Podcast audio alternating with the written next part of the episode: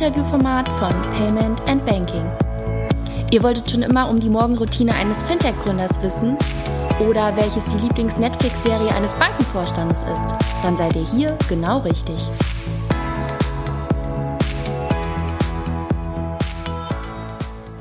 Herzlich willkommen bei einer neuen Ausgabe von Payment and Banking. Und heute sitzt mir mal kein Fintech-Gründer im eigentlichen Sinne gegenüber, sondern ich bin heute im Jakob-Kaiser-Haus, mitten in der Politik äh, in Berlin.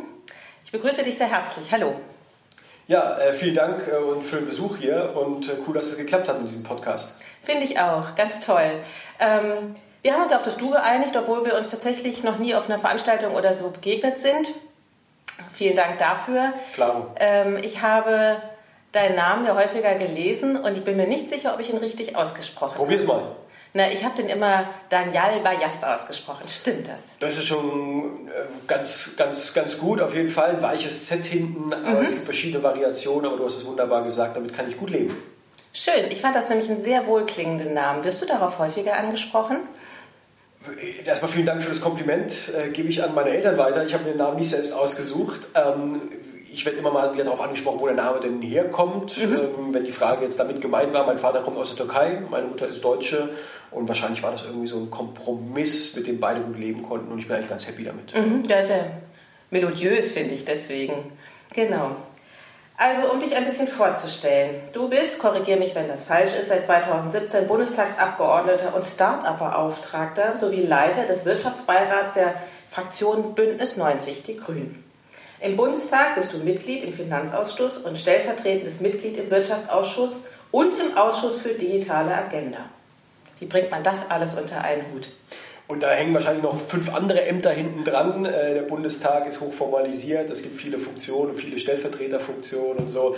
Ähm, eine Sache, und nicht weil die jetzt so wichtig ist, aber weil sie mir persönlich wichtig ist, die jetzt nicht dabei war, möchte ich noch, noch erwähnen, weil sie mich einfach umtreibt. Es gibt eine Enquete-Kommission für künstliche Intelligenz. Mhm. Eine Enquete-Kommission ist ein sehr spezielles Format im Bundestag, ein ziemlich cooles, nämlich nicht, dass man da in Ausschüssen sitzt und Fraktionen, die sowieso schon zu allem eine Meinung haben, äh, sich austauschen, sondern es ist eine fraktionsübergreifende Runde, wo Abgeordnete Abgeordnete zusammen mit ähm, Expertinnen und Experten, die wir nominieren dürfen, äh, zusammensitzen. Und bei, der, bei dem KI-Thema sind da Leute aus den Gewerkschaften und äh, aus der Industrie, aus Startups, aus der Wissenschaft.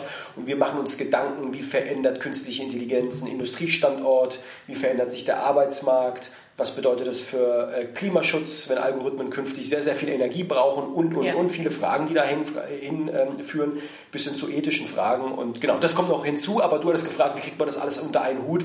Ähm, ich glaube, hohen Grad der Organisation, der Priorisierung. Ähm, wir haben eine Bandbreite an Themen hier, die reichen von sehr ethischen Fragen, von Auslandseinsätzen über Organspende bis hin zu Tiefen der Steuerpolitik. Man kann nicht überall Experte sein und man kann sich auch einfach nicht überall einlesen. Ähm, deswegen, ich glaube, man muss sich sehr stark fokussieren, aber die Dinge dann auch sich richtig reinfuchsen und gerade als Oppositionspolitiker, der ich ja bin, auch der Regierung besonders auf die Finger schauen. Und wenn jeder Abgeordnete in seinem Bereich gut unterwegs ist, dann vertrauen wir uns auch aufeinander, dass jeder so ein bisschen die großen Linien im Blick hat und dann kann man auch ein bisschen, auch nur bei einem 24-Stunden-Tag irgendwie reißen. Ja. Mhm. ja, weil du pendelst ja zwischen Berlin und Heidelberg hin und her. Du arbeitest wahrscheinlich auch recht viel noch im Zug, oder? Äh, im Zug und äh, ich gebe auch zu, schuldig, auch ein Grüner muss manchmal ins Flugzeug äh, umsteigen. Ich mhm. versuche es im Inland eigentlich zu vermeiden. In der Regel klappt es nicht immer, aber heute, wir haben ja heute ähm, Tag, an dem ich nach Hause in den Wahlkreis äh, fahre, da werde ich es mit der Bahn äh, schaffen und habe mir dann für die sechs Stunden Fahrt ganz viel Arbeit mitgenommen. Mhm. Genau, wir arbeiten viel. Es gibt immer viel Vorteile über Politiker ich würde sagen, was die Intelligenz angeht, sind über die Parteien hinweg die Normalverteilung, die Glockenkurve und die gaußsche Normalverteilung greift da auch.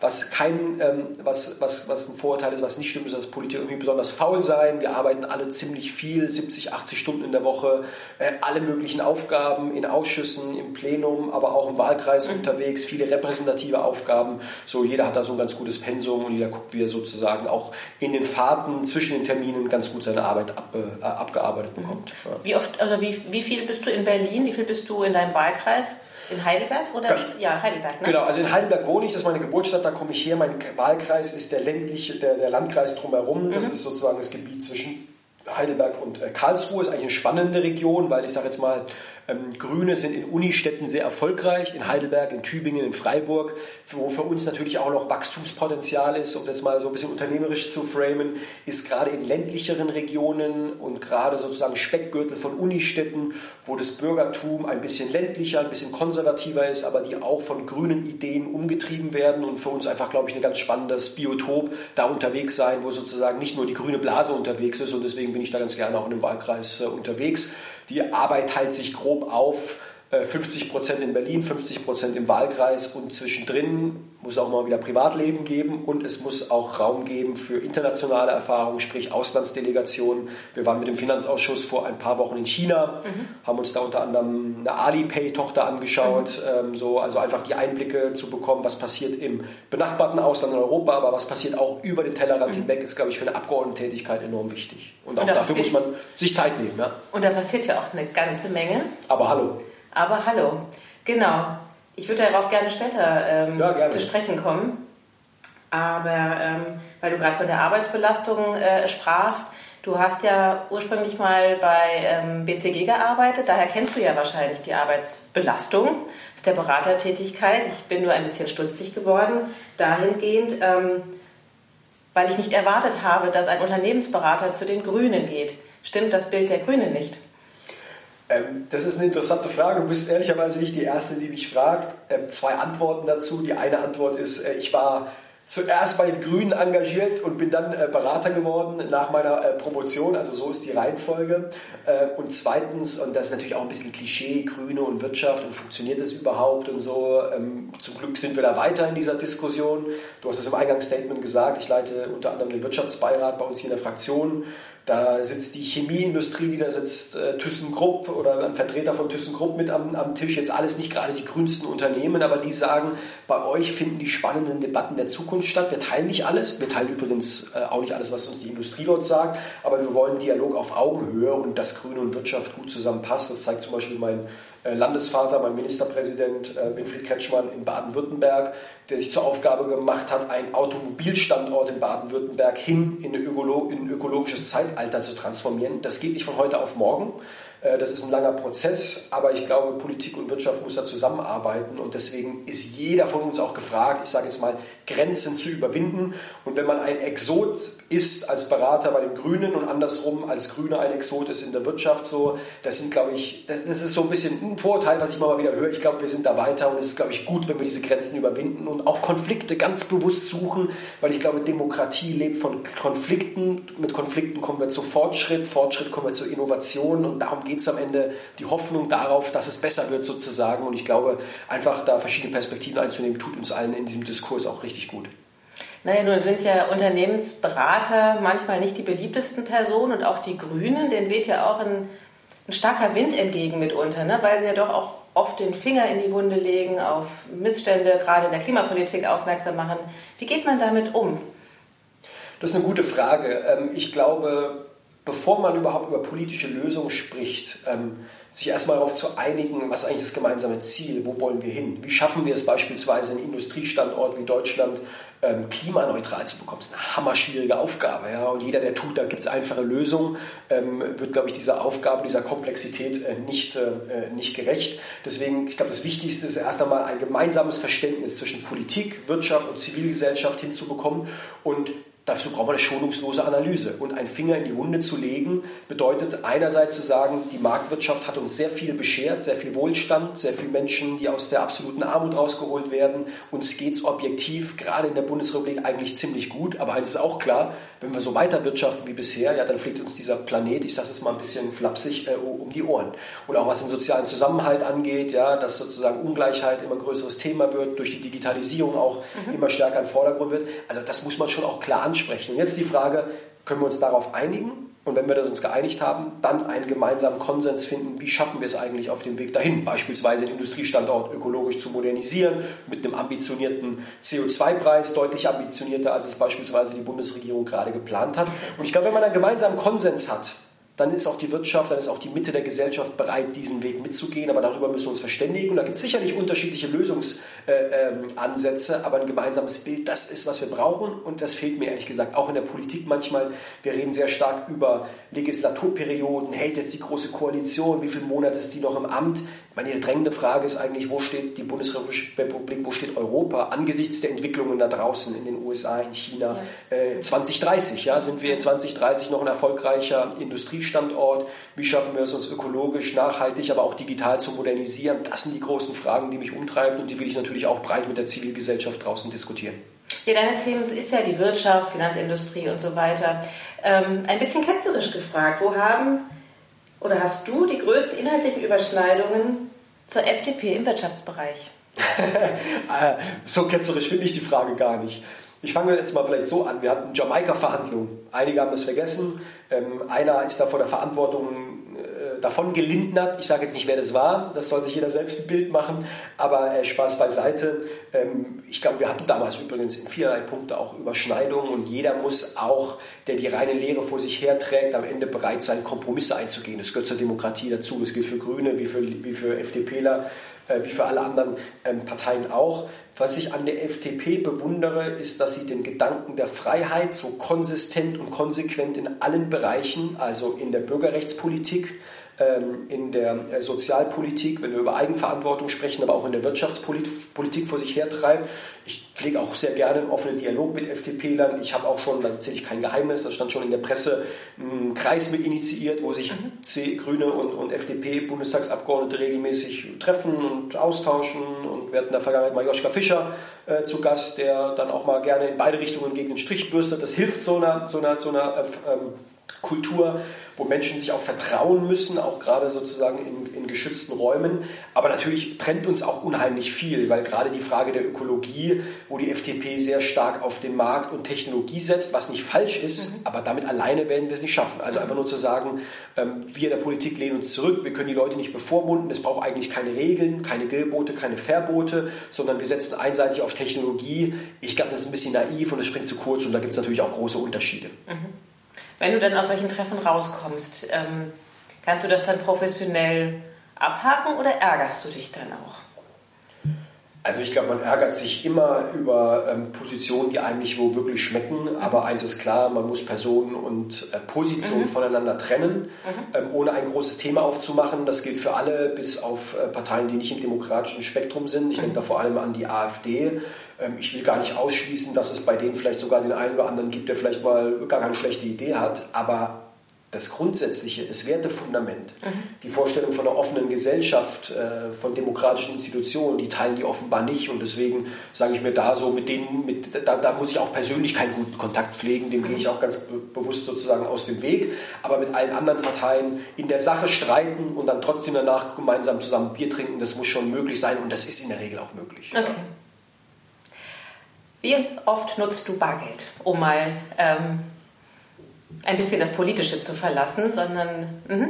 Also ich würde sagen, wahrscheinlich fast jeden Tag. Mhm. Vielleicht, vielleicht mit einigen wenigen Ausnahmen. Ja, ähm, habe ich immer Bargeld mit mir äh, dabei und gerade so für Convenient Goods äh, auf dem Weg zum Bahnhof später, um mir irgendwie noch ein Brötchen für unterwegs oder sowas zu holen oder einen Kaffee in, äh, im, im, im Zug.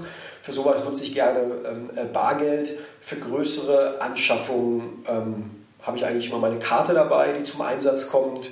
Und ähm, mittlerweile bezahle ich natürlich auch vieles, wenn ich gerade irgendwie online was bestelle, ähm, mit ähm, elektronischen Zahlungsdienstleistern. PayPal sei da genannt. Ich habe mich jetzt erstmalig seit vor, glaub, vor zwei Wochen frisch bei Apple Pay registriert. Bin mhm. auch erstaunt, wie einfach die es uns machen. Äh, hat immer zwei Seiten sowas so, aber es macht es einfach verdammt bequem. Es funktioniert und es scheint zumindest nach meinem jetzigen Verständnis auch sicher zu sein. Ähm, also ich bin da, glaube ich, ein User von allen möglichen Bezahlformen, die wir haben. Eine spannende Beobachtung war, ich war gerade, nicht, nicht gerade, sondern ich war im Sommer in Skandinavien unterwegs. Mhm. Ähm, jetzt in, in, in, Dänemark, in Norwegen und in äh, Schweden ähm, haben ja eine andere Währung, aber ich habe kein Bargeld umgetauscht. Ich bin wunderbar und ich war jetzt nicht nur in Stockholm unterwegs, sondern mhm. auch in äh, ländlichen Gebieten, wo eine kleine Bäckerei irgendwie zwischen wunderschönen Naturlandschaften ist, wo ich jetzt nicht gedacht habe, da kann man elektronisch bezahlen, ähm, wo man sogar zum Teil nur elektronisch bezahlen ja, genau. konnte und sagt No Cash accepted. Ja. Und es hat wunderbar funktioniert. Ähm, so, und dann bin ich einen Tag später wieder in Deutschland angekommen. Ich war in Bayern unterwegs und wollte da in eine Gaststätte gehen. Und da stand ganz groß ein Schild draußen, EC, äh, äh, EC-Karte geht nicht und nur Cash und sowas. Und da habe ich gemerkt, da ist eine Welt schon eine andere. Mhm. Ja. du sagst, die Nordics sind da ja sehr, sehr weit. Deutschland wird ja gemeinhin hinterher, also nachgesagt, dass es ja gerade in dieser bargeldlosen Gesellschaft sehr, sehr hinterherhinkt. Hast du, kannst du so aus deinen Erfahrungen heraus oder auch durch deine politische Arbeit ein Zeitfenster öffnen, bis sozusagen auch äh, Deutschland so, sein, so, so, weit sein wird? Mhm. Also das eine ist die Frage, und das, das machen sich ja vor allem Unternehmen, Banken Gedanken, wie treibt der ganze, wie geht dieser ganze Prozess weiter, wie ist die Akzeptanz der Bevölkerung und so. Das ist nicht meine primäre Überlegung, die ich hege. Ich habe da eine Hypothese, kann ich auch gleich zwei, drei Takte zu sagen, aber vor allem interessiert mich natürlich die Frage, was müssen wir politisch auf den, auf den ähm, äh, Weg bringen bei dieser ganzen Frage. Ähm, Bargeld ist ein hohes Gut, auch ein freiheitliches Gut von äh, Selbstbestimmung. Ähm, deswegen muss es weiterhin einen Anspruch geben, auch auf Bargeld. Übrigens hat es natürlich ein paar Schattenseiten. Äh, das ganze Thema Geldwäsche ist ein Riesenthema, wo das Bargeld eine große Rolle spielt, wo die Politik ein Auge drauf haben sollte, wenn in Berlin eine Eigentumswohnung für 400.000 Euro Cash bezahlt wird, dass man da als Gesetzgeber mal ein paar Fragezeichen haben kann, warum passiert das eigentlich so. Ne? Aber sagen wir mal im Retail-Bereich, im Tages, äh, Tagesbedarf wird Bargeld weiterhin eine zentrale Rolle spielen und das ist auch wichtig so und der Gesetzgeber muss sich auch dafür einsetzen. Aber eins merke ich schon, das Bedürfnis, elektronisch zu bezahlen, das fällt ja nicht vom Himmel, das ist da, sonst würde sich Facebook keine Gedanken machen darüber, sonst würden sich andere Anbieter keine Gedanken machen darüber. Also es gibt dafür einen Markt und gerade in der jüngeren Generation ähm, ist das ein Riesenthema und ich treffe mich natürlich auch viel mit, äh, also als Mitglied im Finanzausschuss, viel mit äh, Banken und Finanzunternehmen, nicht nur mit Fintechs, auch mit Sparkassengenossenschaften und Privatbanken, die sagen natürlich bei uns ein Riesenthema so. Also deswegen glaube ich, dass wir dort aufholen, uns weiterentwickeln. Die zentrale Frage, die wir uns gerade stellen der Politik und die ist nicht einfach zu beantworten, wenn wir privaten Anbietern wie Libra beispielsweise kritisch gegenüberstehen, was ich tue, müssten wir dann nicht, äh, müssten wir dann nicht staatliche Lösungen wie einen E-Euro auf den Weg bringen, mhm. wo dann natürlich gerne private Anbieter eine eigene Infrastruktur oder äh, coole Apps, coole Bezahldienstleistungen anbieten, aber der Staat weiterhin das Monopol auf die Geldschöpfung auch im digitalen Bereich hat. Da hängen ganz viele komplexe Fragen dran, aber wir diskutieren die sehr akut. Wir hatten hier ein Fachgespräch gerade ähm, und haben die Schweden eingeladen von der Reichsbank, die uns ein bisschen was erzählt haben. Wir diskutieren das mit der EZB und mit der Bundesbank. Und wenn Libra eine gute Sache hat, ist, dass sie auf einmal uns allen Feuer unterm Hintern gemacht hat, dass wir diese Diskussion auf einmal ganz anders, mit einem ganz anderen Nachdruck diskutieren, als wir es beispielsweise vor drei, vier Monaten noch gemacht haben. Mhm. Okay. Weil die Frage nach dem E-Euro, so wie ich dich verstanden habe, bist du ein Befürworter dessen. Absolut, ja. Mhm. Also ich sage nicht voll und ganz und für jeden und ab morgen. Ich glaube, da würden zu viele Fragen dranhängen. Wie, was bedeutet das äh, für die EZB, für die Geldpolitik? Hat jeder Kunde dann morgen ein Konto bei der EZB? Braucht es dann eigentlich noch Konten bei den privaten Banken? Also das ist ein, ein, ein längerfristiges Projekt und äh, ich bin auch dankbar dafür, dass die EZB jetzt ein bisschen Druck gemacht hat und der europäische Bankenindustrie, die ja auch einige Probleme hat, wenn man sich die Strukturen und die Profitabilität von denen anschaut, gesagt hat, setzt euch doch mal an einen Tisch und überlegt auch mal industriepolitisch, wie schaffen wir es, ein paneuropäisches System fürs ähm, digitale Bezahlen auf den Weg zu bringen. Jetzt haben sich da erst 20 Banken nach meinem Kenntnisstand da zusammengesetzt ähm, besser spät als nie, aber es gibt da offensichtlich auch sozusagen das Bedürfnis. Und wenn die uns sagen, ihr müsst uns von staatlicher Seite einfach ein elektronisches Angebot machen für digitales Geld, dann sollten wir dem auch nachkommen, zumindest ernsthaft drüber nachdenken. Also kurze Antwort, lange Rede, kurzer Sinn. Ähm, ich bin da schon Befürworter, zumindest diese Idee sehr, sehr genau weiter zu verfolgen. Mhm. Und äh, offensichtlich ja dann auch äh, Kryptowährung ist ja auch ein Thema, mit dem du dich ja sehr auseinandersetzt. Was glaubst du, welche Kryptowährung wird sich durchsetzen? Oh, das ist immer schwierig, wenn ein Politiker jetzt irgendwie so aus dem Off da Empfehlungen äh, äh, gibt. Ähm, Na, ihr sollt ja nicht sofort kaufen. Nein, äh, genau. Also es gibt doch, sagen wir es mal, sagen wir es mal so, ich, ich halte Kryptowährung, die eine Form, also wenn man es wirklich als Währung bezeichnet, ja, und dann, dann, dann ist das eine andere Frage. Wer spekulieren möchte, wer auf Bitcoins setzt, so äh, soll das machen. Ich halte das nicht für ähm, die primäre Frage, die wir beantworten müssen. Wir müssen beantworten, wie reguliert man so einen Markt, mhm. Verbraucherschutz, Finanzmarktstabilität, da hängen natürlich viele Fragen dran. Die stellen sich bei Bitcoin jetzt noch nicht in der Summe wie beispielsweise bei Libra, was ja einen ganz anderen Markt von der Größenordnung adressieren würde. Deswegen, wir sind nicht in der Situation zu sagen, diese oder jene Währung setzt sich sozusagen durch. Mhm. Was ich spannend finde, ist, dass es einen Wettbewerb um Vertrauen gibt. Mhm. Ja, also so, ne? Aber ich sehe natürlich schon auch die Blasentendenzen. wenn man sich irgendwie den, den äh, Preis oder den, den, den, den, den Kurs von äh, Bitcoins anschaut, dann ist das hochvolatil und mit einer Währung im klassischen Sinne, Wertaufbewahrung, Bezahlen, ähm, und äh, die Knappheit von Gütern anzeigen, dann ist das jetzt nicht eigentlich eine Währung im, im, im, engeren Sinne und deswegen kann man das auch schon durchaus kritisch sehen. Ja. Nutzt du, hast du privat so ein bisschen Spielgeld? Nein, ich habe also. Also ich, Kryptospielgeld? Nee, habe hab ich, hab ich in der Tat nicht. Ich habe mich da.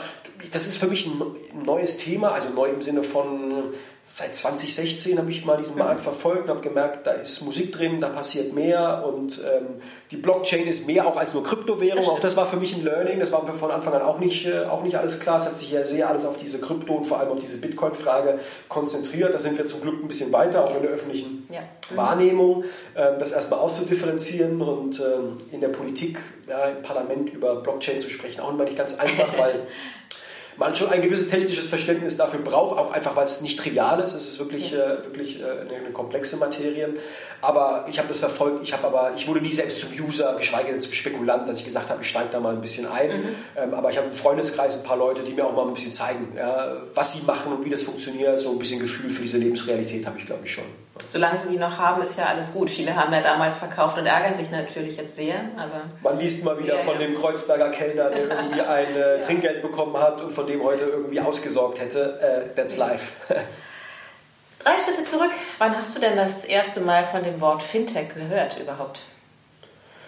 Boah, das ist auch eine gute Frage. Also ich würde jetzt lügen, wenn ich sagen würde, das treibt mich schon mein Leben ähm, ähm um. Es war deutlich vor, ähm, äh, bevor ich im Deutschen Bundestag, also vor zwei Jahren hier angefangen habe. Ich war vorher als Berater unterwegs, habe auch ein bisschen was im Finanzmarktbereich gemacht.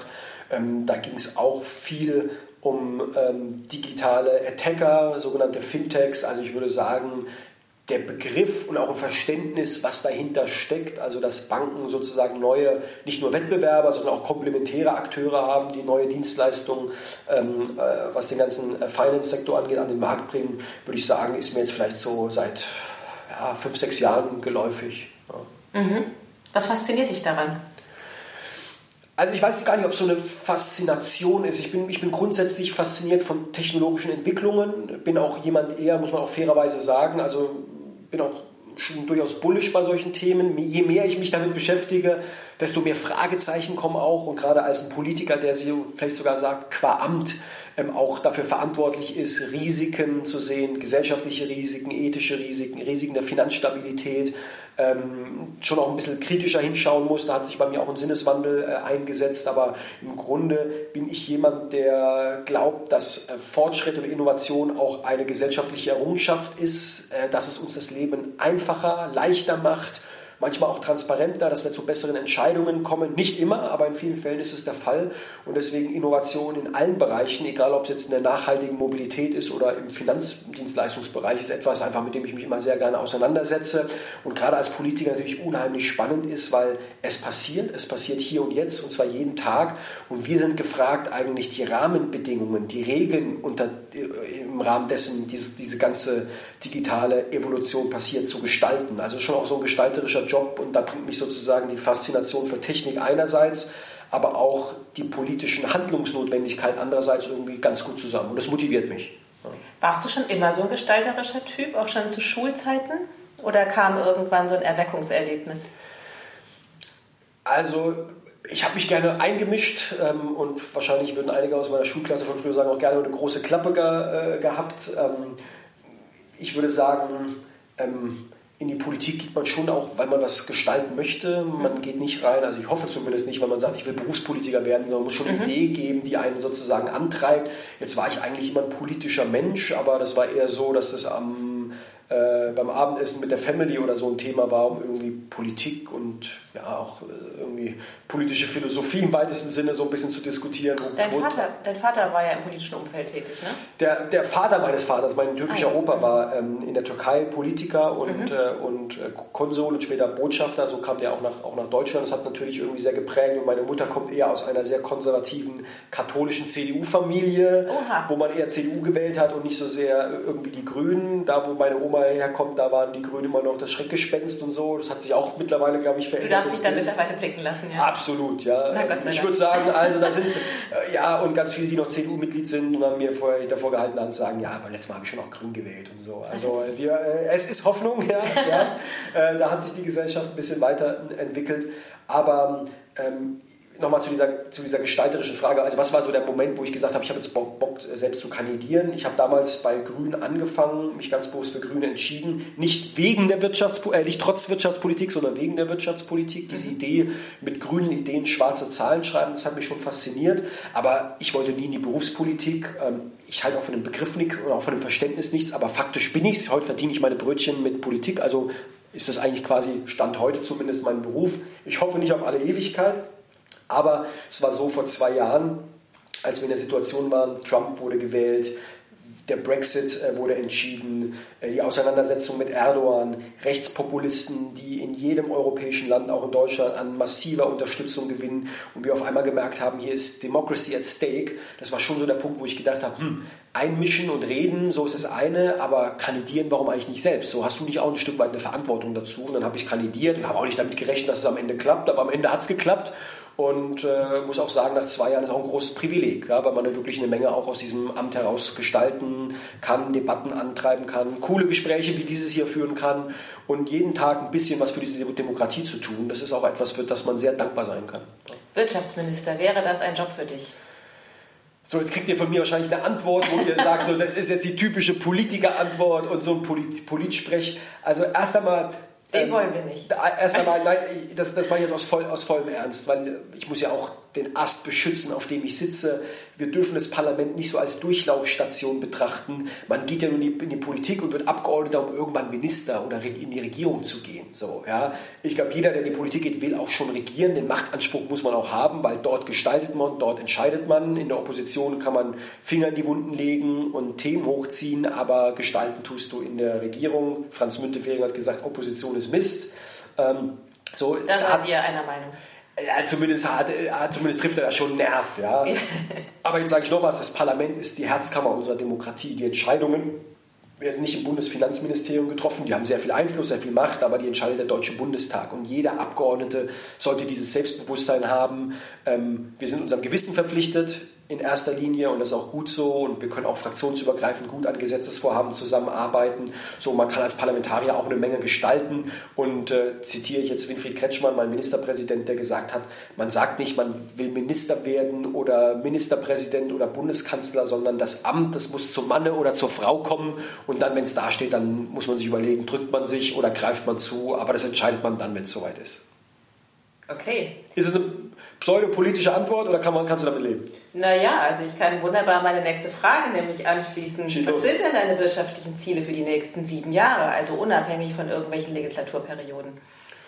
Ähm, das ist erstmal gut, dass du, ich weiß nicht, wie du auf die verflixte Zahl 7 kommst, aber mir gefällt sie deswegen, weil sie über den äh, Tellerrand der Legislaturperiode genau. wegschaut. Ja. Mhm. Ich habe das ja ein bisschen. nehmen können. So, äh, ich glaube, ich habe ja vorhin gesagt, diese Zahl 2030, die ich so ein bisschen symbolisch meine, ich rede vor allem sozusagen, was passiert über den, in den nächsten zehn Jahren. Ja. Ich sehe die Gefahr, dass wir, und es zeigen uns die Wirtschaftsindikatoren, dass wir selbstzufrieden sind, zu selbstzufrieden, fast ein Stück weit arrogant, dass wir sagen, naja, wir haben doch die schwarze Null, der Arbeitsmarkt boomt doch, wir sind Exportweltmeister und so weiter. Das sind ja politische Symbole, von denen kannst du dir ja eigentlich nichts kaufen. Die Frage ist eher, wo stehen wir eigentlich in zehn Jahren und tun wir heute das Richtige dafür? Ja, Stichwort schwarze Null. Jetzt können wir uns dafür feiern, dass wir irgendwie einen ausgeglichenen Haushalt haben und dass wir das Geld, was wir am Kapitalmarkt gerade nachgeworfen bekommen, zu Minuszinsen nicht nehmen nehmen, um in Bildung, in Forschung, in künstliche Intelligenz, in die Mobilitätswende, in die Schienen, in einen guten ÖPNV, in Klimaschutz, also alles Projekte, die sich in the long run auch ökonomisch, nicht nur gesellschaftlich, auch ökonomisch äh, rentieren und eine Rendite abwerfen, dass wir da zu wenig machen. Und in China guckt man sich an, mit welcher Geschwindigkeit und mit welcher Aggressivität Stichwort äh, Seidenstraße, Stichwort KI, äh, Themen vorantreiben. Und in zehn Jahren sagen wir uns dann, naja, aber immerhin haben wir noch die schwarze Null gehalten. Das kann es das ja nicht sein. So, deswegen glaube ich, mein wirtschaftspolitisches Ziel ist sozusagen, die finanziellen Spielräume, die wir haben, nutzen und diesen, diesen Standort zukunftsfest zu machen, unsere Industrie ökologisch und nachhaltig aufzustellen, sie dabei auch zu unterstützen. Das geht nur mit der Wirtschaft zusammen. Das können die Grünen nicht alleine. Ja, also das heißt, wir brauchen die Wirtschaft da als Partner und dass wir es schaffen, als Hard Hardware-Standort, der wir sind. Und ich glaube weiterhin, dass Industrieproduktion in der Bundesrepublik Zukunft hat, dass wir es aber auch schaffen, nicht nur komplexe Produkte machen, da sind wir richtig gut, sondern auch diese Komplexität in vernetzte Produkte, in digitale Lieferketten reinzubringen. Ich gebe dir mal ein kleines Beispiel. Ähm, in Baden-Württemberg gibt es eine kleine Firma Warta, die machen diese Batterien. Ja, das war eigentlich so relativ stinknormales und stinklangweiliges Geschäftsmodell. Fragt man sich, hat das irgendwie Zukunft? Jetzt wurde spekuliert letzte Woche, dass die Zulieferer sind für diese Apple AirPods, ja, für die Kopfhörer. Ah, und ähm, ist eine plausible Geschichte. Aktienkurs ist durch die Decke gegangen. Ähm, man sieht auch, dass die erfolgreich sind. Stichwort demografischer Wandel, äh, beispielsweise Batteriezulieferer für Hörgeräte sind und sowas. Also da schafft man es offenbar mit Hardware in Zukunftsindustrien, in Leitindustrien reinzukommen. Aber die Frage ist, schafft das jeder? Ja? Mhm. Und wir haben so ein bisschen die Eigenart, dass wir gerade sehr bequem sind, weil es uns doch irgendwie gut geht. Und wir gucken, naja, wir haben dafür unsere Deutsche Bank und Siemens und, und, ähm, und die SAP. Ist auch gut so. Aber mit denen alleine werden wir sozusagen den Motor nicht am Laufen halten, weil die Innovation, ich glaube, die kommt vor allem aus anderen Bereichen, kleineren Unternehmen, Mittelstand, die Start-ups, die ja hoffentlich der Mittelstand von morgen werden. Da spielt die Musik und ich glaube, die haben auch noch ein bisschen mehr Unterstützung von uns aus der Politik äh, äh verdient. Und das treibt mich um. Ich fand das ganz spannend, weil ähm, als du vorhin deine Aufzählung startest, ähm, hast du mit dem Bildungsthema begonnen. Jetzt zeigt ja eine aktuelle Studie, dass nur jeder dritte oder dass jeder dritte Schüler nur rudimentäre Computerkenntnisse hat. Ähm, wie geht das zusammen? Wie, wie kann man Schüler so früh abholen und wie macht man das am besten mit den ganzen Themen, die durch Kultusministerium, Schulpläne etc. etc., mangelndes Lehrpersonal, ähm, wie kann man diese Kinder rechtzeitig abholen? Ähm, und was ist da dein Plan sozusagen, um sie eben, wie du halt sagst, zu den Mittelständlern von morgen machen zu können? Das ist eine Hammerfrage und ich glaube, die Frage, die, ist, die Frage ist zentral und die ist auch nicht leicht zu beantworten und von jemandem, der kein Bildungsexperte ist wie ich, äh, schon, schon gar nicht leicht zu beantworten. Fangen mit einer kurzen Anekdote an. Neulich kam eine Mutter zu mir und sagt zu mir, Herr Bayers, nie wieder Grün. Ich kann nie wieder die Grünen wählen. Und, so. und dann habe ich gesagt, worum geht's? Flüchtlinge oder so? Nein, mit Flüchtlingen habe ich kein Problem. Ähm, aber was ihr jetzt mit den Schülern in der Bildungspolitik macht. Und sie wollte darauf hinaus, dass wir äh, auch in Baden-Württemberg, ja, ist ja Ländersache, ähm, ähm, natürlich fühle ich mich auch meiner Landesregierung dort irgendwie verpflichtet. Ähm, deswegen bin ich da schon auch der Ansprechpartner für eine Mutter, die dann mit Sorgen zu mir kommt, ähm, dass wir dort digitale Bildung in die Schulen bringen wollen. Das heißt mit Tablets, mit Whiteboards, mit digitalen äh, Lösungen arbeiten wollen. Und die sagt, ja, mein Kind dattelt schon am Nachmittag die ganze Zeit mit dem Gerät rum und jetzt soll es auch noch vormittags passieren. Also das sind große Ängste.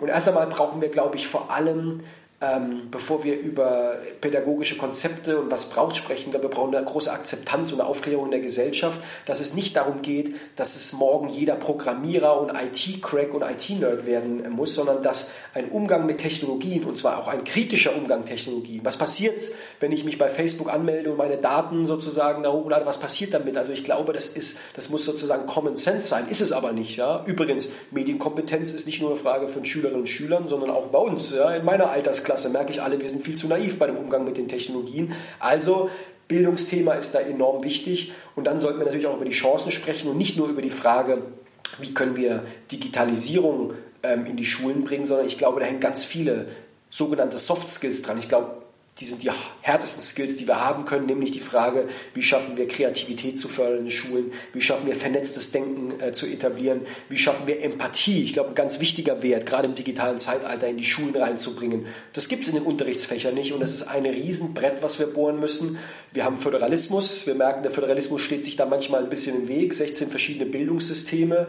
Ähm, letzter Punkt oder letzter Satz. Es geht nicht nur so viel um, nur nicht nur um die Frage des Geldes. Wie kriegen wir jetzt irgendwie in jedes Klassenzimmer 15 oder 20 Tablets, sondern wie schaffen wir es, das pädagogische Potenzial aufzubauen. Das heißt, wir müssen an unsere Universitäten, an die pädagogischen Hochschulen ran, dass die Lehrerinnen und Lehrer ähm, auch top ausgebildet sind. Heute ist es ja so, dass die Kids den Lehrern Digitalisierung beibringen und so. Und wir dürfen nicht naiv sein, dass wenn wir nichts machen, dass dieses Modell privatisiert wird. Weil was machen Schülerinnen und Schüler? Die verabreden sich in WhatsApp-Chatgruppen und sagen, wir organisieren uns da. Ja, warum? Weil der Staat nichts anbietet. Also wenn der Staat auf dem Bildungsthema eine Hand haben möchte, dann muss er sagen, das sind öffentliche Räume und die muss der Staat auch gestalten. Und ich glaube, da liegt eine, liegt eine, liegt eine große Aufgabe für uns. Aber ich bin auch nicht naiv. Das wird jetzt nicht in zwei, drei Jahren und in einer Legislatur machbar sein, sondern es ist ein ganz langer Prozess. Und es geht vor allem über pädagogische Konzepte, über Aufklärung in der Gesellschaft und für Akzeptanz auch bei Familien zu werben. Und wir dürfen es auch nicht übertreiben, nicht zu früh anfangen. Neurologen sagen uns, ein zehnjähriges Kind hat am Smartphone nichts zu äh, suchen. Das behindert die, ähm, die Entwicklung ähm, beispielsweise bei kognitiven Fähigkeiten. Auch das muss man sehr ernst nehmen. Und all das müssen wir in irgendwie einen möglichen Kompromiss gießen. Aber findest du, und diese Forderung gibt es ja auch, Unternehmertum schon in Grundschulen mit auf oder in den Lehrplan aufzunehmen. Findest das du das wichtig? Das wäre nicht die erste Frage, die mir einfällt, um, um ehrlich zu sein. Ich habe manchmal den Eindruck, dass wir äh, die Unart haben, dass wir jedes gesellschaftliche Problem, was wir lösen müssen, versuchen, ins Bildungssystem outzusourcen. Die Kinder haben ökonomisch äh, nicht genug äh, Wissen, also muss es die Bildung lesen. Wir machen nicht genug für die Altersvorsorge, also muss es irgendwie in die Schulen. Digitalisierung kriegen wir nicht hin. So, wir, wir dürfen die Schulen auch nicht überladen. Wir können auch nicht Lehrer überfrachten. Ja? Diese Lehrer, die arbeiten da mit Menschen und wir sollten auch viel besser gucken, wie wir in allen Schulformen die Fähigkeiten, die Talente von jungen Menschen wecken können, weil wir lassen da noch viel zu viel liegen und wer den sozialen Zusammenhalt in diesem Land stärken und nicht schwächen möchte, muss dafür sorgen, dass auch äh, Schülerinnen und Schüler auf Real- und Hauptschulen Perspektiven haben und da muss man ganz ganz viel in, in, in Lehrer und Köpfe investieren, dass ein wirtschaftliches Verständnis, ich würde es gar nicht so sehr auf Unternehmertum nur kaprizieren, ähm, äh, wichtig ist. Ich glaube, da sind wir uns einig und das muss auch in Lehrpläne Eingang finden. Und ich finde, an Unternehmertum hängt ja nicht nur die Frage, wie bin ich wirtschaftlich erfolgreich, das lernen Kids meines Erachtens früh genug, äh, wenn sie einmal mit Geld sorgsam umgehen müssen, sondern auch die Frage, ähm, welche Probleme haben wir eigentlich in der Gesellschaft und welches Problem will ich eigentlich lösen? Ja, und Lehrern auch in die Lage zu versetzen, diese Kinder auf diesem Weg zu empowern. Und wenn dann daran unternehmerischer Spirit, also Ärmel hochkrempeln, anpacken, Projektarbeit, Eigeninitiativ, selbstbestimmt, wenn das Fähigkeiten sind, die am Ende bei rauskommen, dann ist das sehr gut. Was mich freut ist, ich habe neulich eine Initiative besorgt, äh, besucht in äh, Pforzheim in Baden-Württemberg, wird finanziert vom Forschungsministerium. Ähm, die sich nennt Jugend gründet, die ganz bewusst in die Schulen gehen und so Competitions machen und sowas. Das finde ich gut. Also wenn man sozusagen neben dem regulären Curriculum einfach schaut, wie man die Schülerinnen und Schüler, die das interessiert, vor allem auch die Mädels, weil wir da immer noch zu wenig haben, die man offensiv anspricht und sagt, so wollt ihr, habt ihr nicht eine coole Idee, wir unterstützen euch, wir geben euch alles, was ihr braucht und ihr versucht ein paar Ideen zu entwickeln. Das sind schon gute Formate und da sollten wir eindeutig mehr machen. Und zwar ganz ausdrücklich nicht nur in den Gymnasien, sondern auch in allen anderen Schulformen. Überall gibt es Talente. Wir müssen sie nur suchen und wir müssen ja. sie fördern darum geht's. Ja, genau. Ja, es gibt ja vielfältige Initiativen, tatsächlich auch, die privat organisiert sind. Unternehmer, die in Schulen gehen und oder auch coden ne, mit, mit Kindern und das an Wochenenden dann machen oder so. Da gibt es ja wirklich die dollsten Sachen, das ja. stimmt, ja. Ähm, wie können die Grünen in der Wirtschaftspolitik Trends setzen und mehrheitsfähig werden? Vor allem darum geht es. Die Frage finde ich jetzt ein bisschen äh, ketzerisch, weil uns fliegt ja gerade ganz viel Gegenliebe entgegen. Also mehrheitsfähig, ähm, scheint, wir scheinen gerade in zu sein. Ich glaube, es hat viele Gründe. Äh, das ist natürlich auch ein gewisser Hype. Es ist auch die Schwächen der anderen, muss man ganz klar sagen. Aber ich glaube, es hat auch damit zu tun, dass wir einfach an unserer Parteispitze tolle Leute haben, dass wir in der zweiten und dritten Reihe tolle Leute haben, dass wir in den Ländern, wo wir regieren, Baden-Württemberg, Hessen, Schleswig-Holstein, viele andere unheimlich gute äh, Regierungsarbeit machen und dass wir bei den Jamaika-Sondierungen gezeigt haben, wir sind kompromissbereit, wir sind pragmatisch. Ähm, auch wenn wir klare Vorstellungen haben, wir sind immer bereit, auch äh, einen Schritt auf politische Konkurrenten zuzugehen und das honorieren die Leute. Also über schlechte Umfragen können wir uns gerade nicht beschweren. Man, äh, man muss das sehr demütig sehen. Das kann auch schnell wieder kaputt in die andere Richtung gehen. Das äh, weiß ich aus eigener Erfahrung. Ähm, so deswegen glaube ich, haben wir ganz gut Trends gesetzt und vielleicht muss man sogar mal selbstkritisch sagen, Klimaschutz war in den letzten zehn Jahren nicht in den Top-Ten-Themen irgendwie vertreten. Äh, Im Gegenteil, es ging um Migration, es ging um innere Sicherheit, alles so Themen, wo jetzt den Grünen nicht die höchste Kompetenzzuschreibung gewährleistet wird, was die Bevölkerung angeht. So. Mhm. Und auf einmal hat es geschafft, eine Jugendbewegung, ja, Fridays for Future, ähm, ein Thema zu setzen, was Grünen lange nicht so passiert, äh, nicht, nicht so geschehen ist. So. Also davon profitieren wir natürlich auch, aber ich merke das auch, wir profitieren davon, dass grüne Ideen in der Mitte der Gesellschaft angekommen ist. Wenn ich heute zu Banken gehe, wenn ich zur Industrie gehe, also die zweite oder die dritte Frage, nachdem wir über Digitalisierung gesprochen ist, immer irgendwie, wie können wir über Green Finance ähm, mhm. äh, lass uns ein bisschen über Green Finance sprechen. Lass uns darüber reden, ähm, welchen CO2-Preis wir brauchen, damit wir nachhaltige Mobilität anschieben und, und, und. Das sind Themen, mit denen Unternehmerinnen, Unternehmer, Start-Upper, äh, Leute aus der Zivilgesellschaft zu uns kommen. Also wir treffen da wohl einen Nerv, das Thema treibt uns um. Und ich glaube, für einen Wirtschaftsstandort wie Deutschland ist es übrigens auch ein USP. Ich glaube, es kann ein Wettbewerbsvorteil sein, wenn wir künftig noch erfolgreich sein wollen. Und deswegen ist es gut, dass wir dieses Gespräch führen. Und wenn wir noch mehr Leute davon überzeugen können, das ist the right thing to do, dann, äh, dann freue ich mich natürlich. Ja. Das kam jetzt vor gar nicht so lange, wenige Tage alt, ähm, erst auch eine Studie raus, ähm, in der herausgearbeitet worden ist, dass ja die Grünen vor allen Dingen bei den Gründern so hohe Zustimmungswerte haben. Ähm, aber bleibt es dabei? Lest mal vor, was uns die Community geschrieben Sehr gerne. hat. Stichwort Unternehmensbesteuerung der Exits. Unternehmensbeteiligung der Mitarbeiter, klare sozialistische Tendenzen wie Mietdeckel in Berlin, statt mit aller Kraft Neubauten zu initiieren und so den Preis zu regulieren.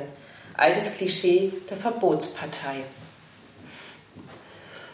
Ich habe jetzt nicht so ganz die äh, Frage rausgehört, aber natürlich ein paar äh, Buzzwörter gehört, die ich jetzt auch nicht zum ersten Mal höre.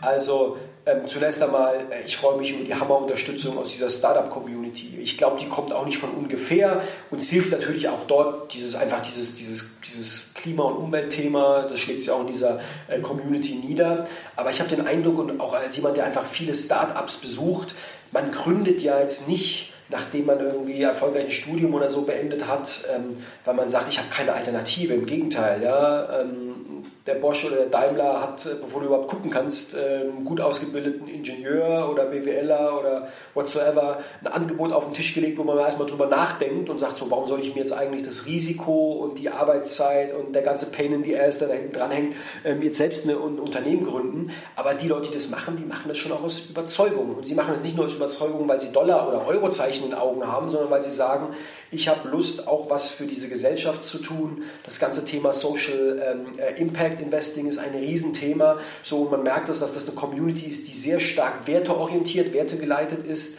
ähm, die sagt, wir wollen auch was für die Gesellschaft äh, reißen. Und wenn wir dazu gute Ideen, gute Technologien, gute Angebote, Angebote machen, ja, dann ist es doch eine coole Sache. Und dass die Leute sich in unserem Milieu, sage ich mal, gut aufgehoben fühlen, das finde ich nur irgendwie logisch und es freut uns natürlich, aber es gibt übrigens keinen Grund, sich zurückzulehnen. Das sind vielleicht so ein bisschen die kritischen Punkte, die du angesprochen hast. Also, ja, Regulation.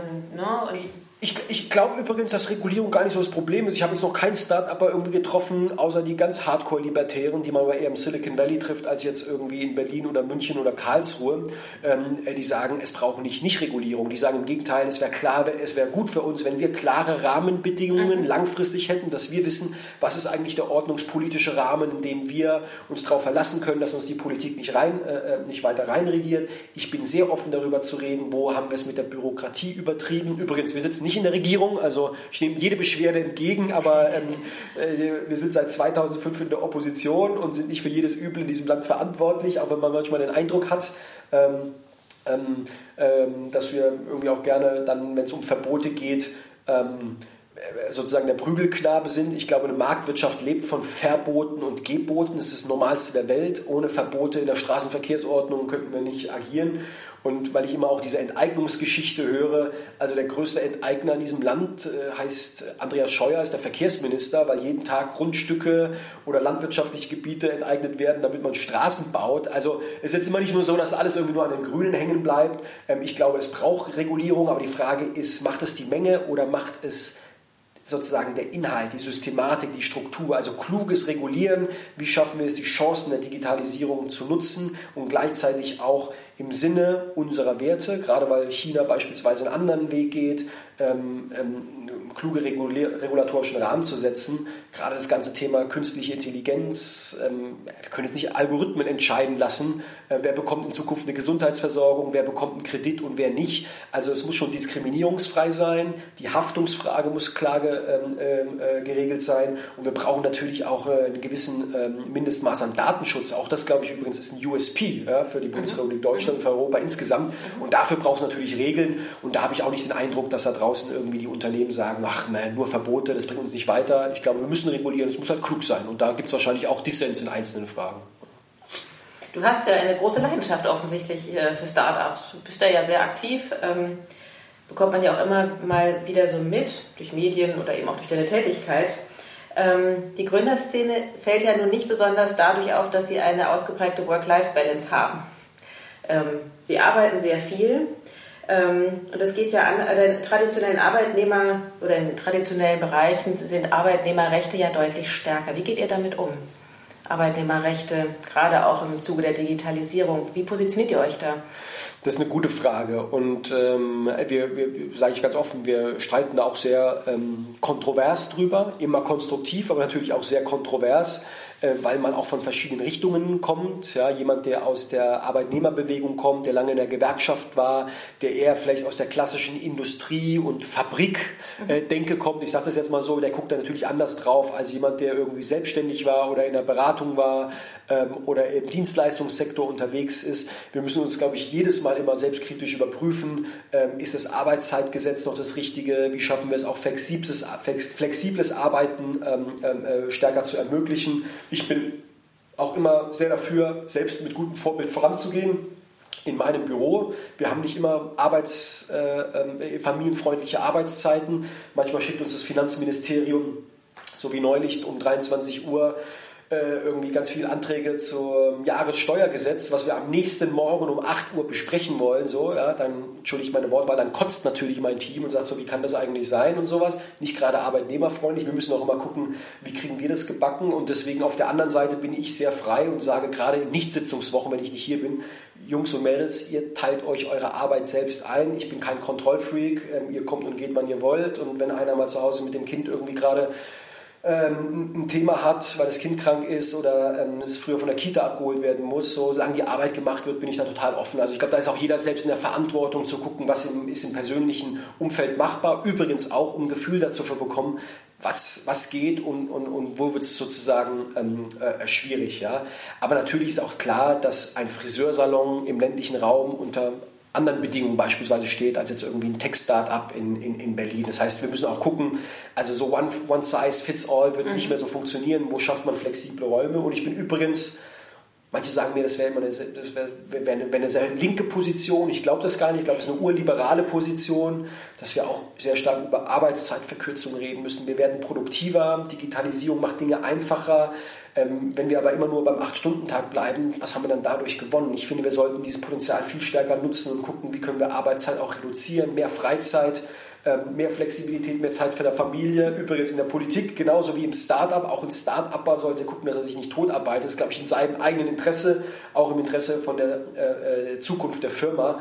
Und da sollten wir auch alle, glaube ich, mit ein bisschen persönlichem Vorbild vorangehen und die Politik muss gucken, wo, wo sind einige Gesetze so nicht mehr zeitgemäß. Ja? Aber es ist ein tägliches Abwägen. Und wenn man mit verschiedenen Branchen spricht, kriegt man auch dann sehr verschiedene Antworten ne, zu einzelnen Gesetzesinitiativen. Mhm. Es gibt ja tatsächlich ja auch schon Startups, die dieses Vier-Tage-Modell erfolgreich ausprobieren. Wo auch viele im Vorfeld gedacht haben, die schaffen ja gar nichts weg, aber im Gegenteil, sie. Also du hörst da, da viele positive Rückmeldungen, ja? Ja, also die, die es praktizieren, ähm, sind damit bislang ganz zufrieden, ja. Mhm. mhm. Aber natürlich eben auch mit diesem, diesem Vorschussoptimismus, dass die Mitarbeiter das eben auch hinbekommen.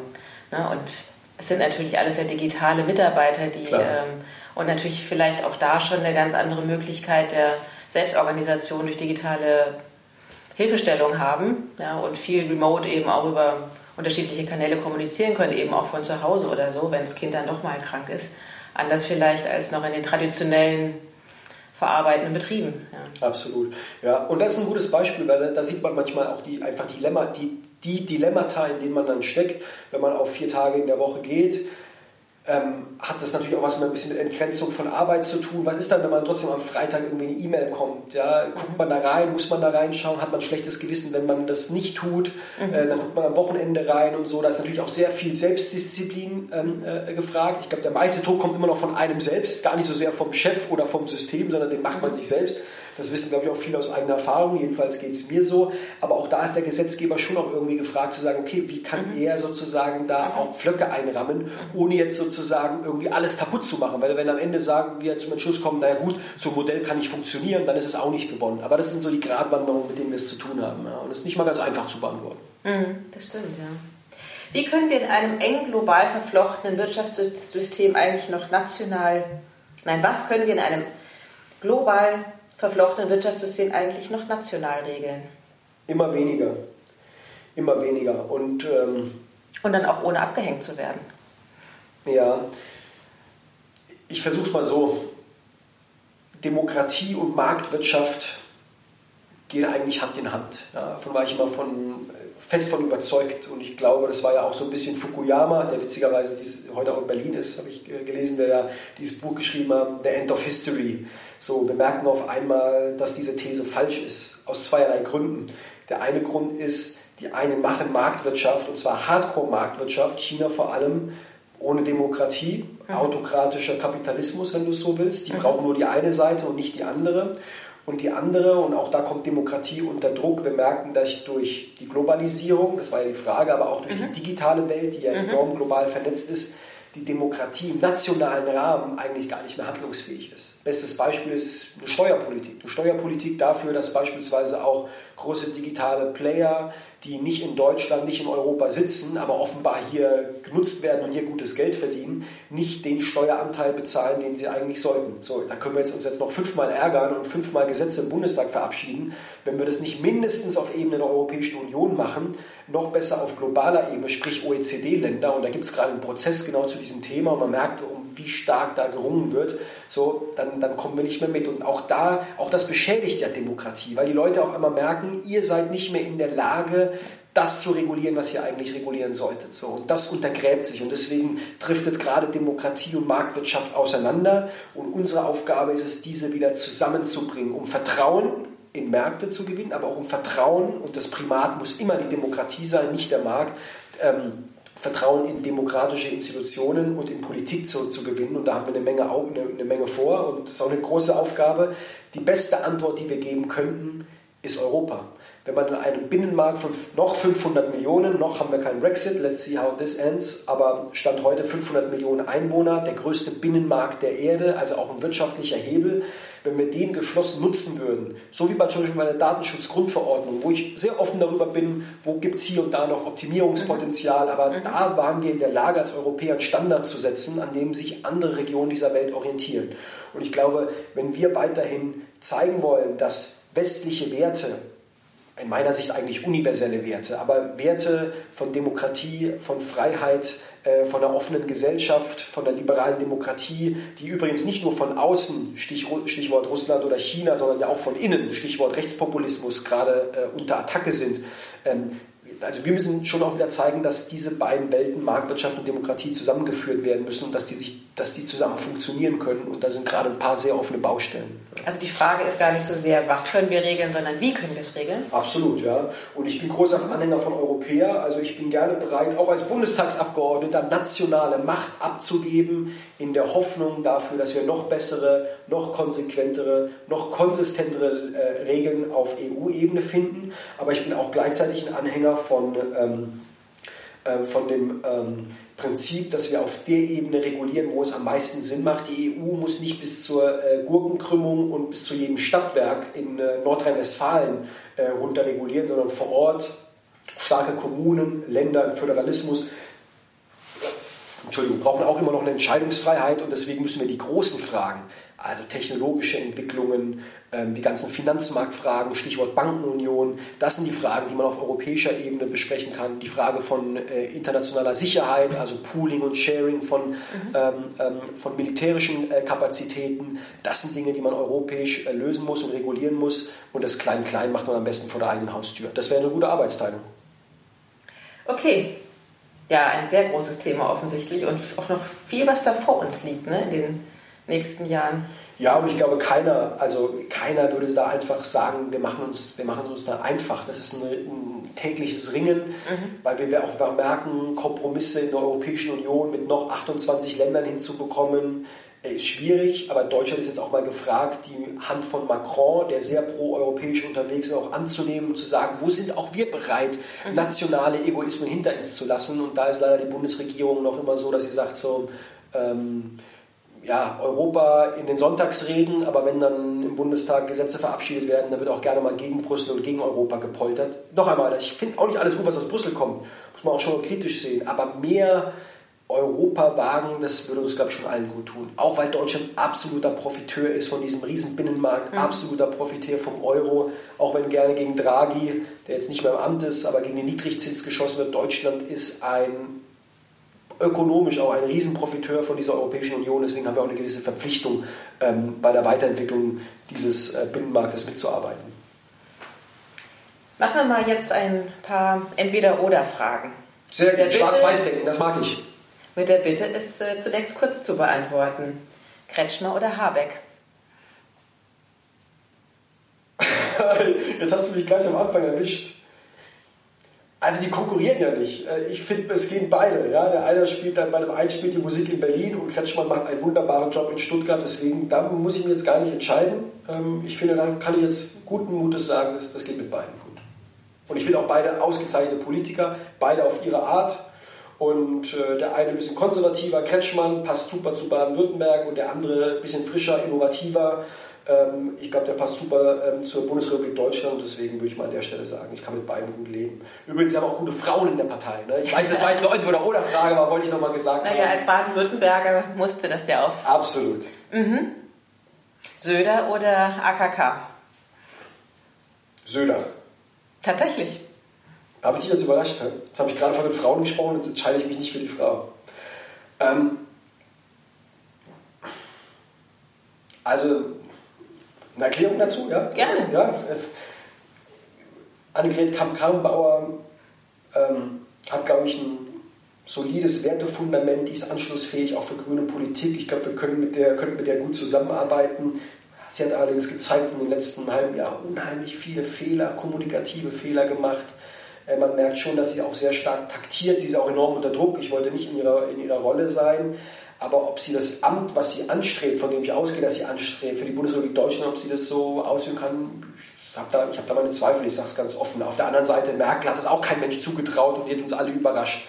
Äh, Söder finde ich interessant, ich bin kein Fan von dem, ja, aber ich muss ehrlicherweise sagen, ähm, jemand, der sagt, er will bei der ökologischen Wende mitmachen. Und da hat er sich ja neu erfunden. Der Tatsächlich, ja, ja, ja. ja. der ist ja, er war letztes Jahr war er noch irgendwie im Landtagswahlkampf und ist eher der AfD hinterhergelaufen. Mittlerweile hat er sich neu erfunden, grenzt sich hart zur AfD ab, ist proeuropäisch unterwegs und ähm, redet auf einmal nicht über die Grünen nett, ja, muss er auch nicht, das ist Teil seines Jobs, aber er redet sehr positiv über das ganze Klimathema, weil er gemerkt hat, oh, das ist in der Mitte der Gesellschaft angekommen, Leute erwarten was für mich. Da, da hat er jetzt rhetorisch nachgelegt. Die Frage ist, ist das rhetorisch mhm. oder tut er auch was dafür? Die Frage ist noch offen. Ich bin, bin gespannt, aber ich gucke das sehr interessiert mir an, was da aus der Bayerischen Staatskanzlei kommt. Berlin oder Heidelberg? Heidelberg. Easy question. Na, das kam doch von Herzen. Easy question. Ja. Also Berlin ist eine tolle Stadt. Ich lebe hier gerne im Kreuzberg, auch wenn ich viel zu wenig hier bin. Ähm, und irgendwie Multikulti und äh, die Tech-Hipster und auch andere Seiten ähm, dieser, dieser Republik, ja, auch sozial schwächere äh, Milieus, die da aufeinandertreffen, so, das macht eine sehr diverse Gesellschaft aus und ich fühle mich da sozusagen wohl, aber ich bin auch fairerweise äh, jedes Mal froh, wenn ich an einem Tag wie heute Berlin verlassen darf und in die Heimat fahre, da wo ich herkomme, wo ich aufgewachsen bin, wo ich verbunden bin, wo ich Freunde und Familie habe Heidelberg ist ein beschauliches Plätzchen, eine kleine Stadt, aber eine unheimlich schöne Stadt, sehr hohe Lebensqualität und mir geht es da einfach unheimlich gut. Ja. Mhm. Bahn oder Auto? Bahn, das ist auch einfach. Ich habe kein Auto, ich leihe mir immer mal wieder eins. Wenn ich im Landkreis unterwegs bin, äh, habe ich eine nette Mama, die mir, das, die mir ihren Golf dann zur Verfügung stellt. Ähm, Wie alt ist der? Wie alt ist der? Das ist ein Golf, äh, was ist das, fünf? Ja, ich glaube fünf oder sechs meine ich. Der mhm. wird wie alt sein? Ich schätze mal sechs, sieben Jahre. Mhm. Verbraucht wahrscheinlich sechs Liter. ging besser ähm, in Notfällen, aber ich habe mhm. deswegen keine schlaflosen Nächte, weil ich mal Auto fahren muss. Und ansonsten mit der Bahn.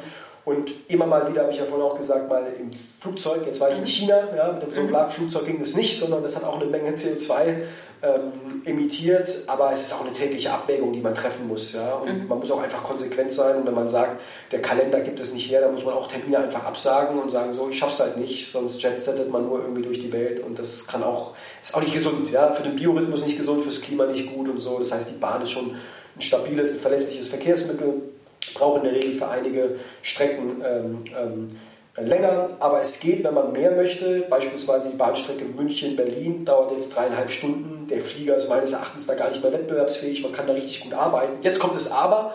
Sie sollte auch bezahlbar sein. Ja? Dass der Flieger manchmal billiger ist als die Bahn, das kann kein Mensch einem logisch erklären. Und da müssen die Preise auch die ökologische Wahrheit sagen. Und dann sind auch, glaube ich, mehr Leute bereit, auf die Bahn umzusteigen. Mhm. Ich habe da ein Riesenprivileg. Ich habe äh, eine Bahncard und kann äh, mandatsbezogen rumfahren. Ich muss mir da keine Gedanken für machen, aber Leute, die dafür Geld bezahlen, mhm. auch nicht wenig, ja, brauchen wir natürlich mehr Anreize auch, dass man auch ganz bewusst diese Verkehrswende, diese Mobilitätswende mitmacht. Wenn auch die Qualität stimmt. Ne? Ja. Qualität mhm. stimmt, das Wi-Fi sollte funktionieren, die Züge sollten nicht ähm, überlastet sein, gut frequentiert, im Sommer sollten die Klimaanlagen gehen und wenn sie dann noch pünktlich laufen, ich glaube, dann ist die Bereitschaft umzusteigen auch deutlich, deutlich größer. Mhm. Fleisch oder vegan? Danke sage ich jetzt die Mitte, vegetarisch. Mhm. Ja. Schon lange? Äh, nein. Achso, gar nicht. Nein, doch, doch, doch, doch. Also eine längere Geschichte. Ich war zehn Jahre Vegetarier. Ähm, ähm, habe dann angefangen, wieder ein bisschen Fleisch zu essen. Ich weiß noch genau, damals habe ich in den USA studiert und habe zum ersten Mal wieder so ein richtiges Steak gegessen und dachte so, boah, schmeckt ja schon ziemlich geil. Ja. Leider. So, und dann bin ich beim, dann war ich, dann war ich so ein, so ein Flexitarier, sagt man, irgendwie einmal die Woche richtig gutes ähm, Fleisch gegessen und sonst irgendwie vegetarisch gelebt und auch ich habe gemerkt, ähm, ja, dass das nicht unbedingt sein muss. Meine Freundin ist Vegetarierin und so und hab, passt mich natürlich irgendwie mit dem Umfeld ein bisschen an und habe gedacht so, hey, also der Schritt ist eigentlich ein einfacher Schritt so für dich. Du verzichtest da auf nicht wirklich viel. Ich habe auch neulich mal so einen Beyond Meat Burger gegessen, hat ziemlich geil geschmeckt, muss ich ehrlicherweise sagen.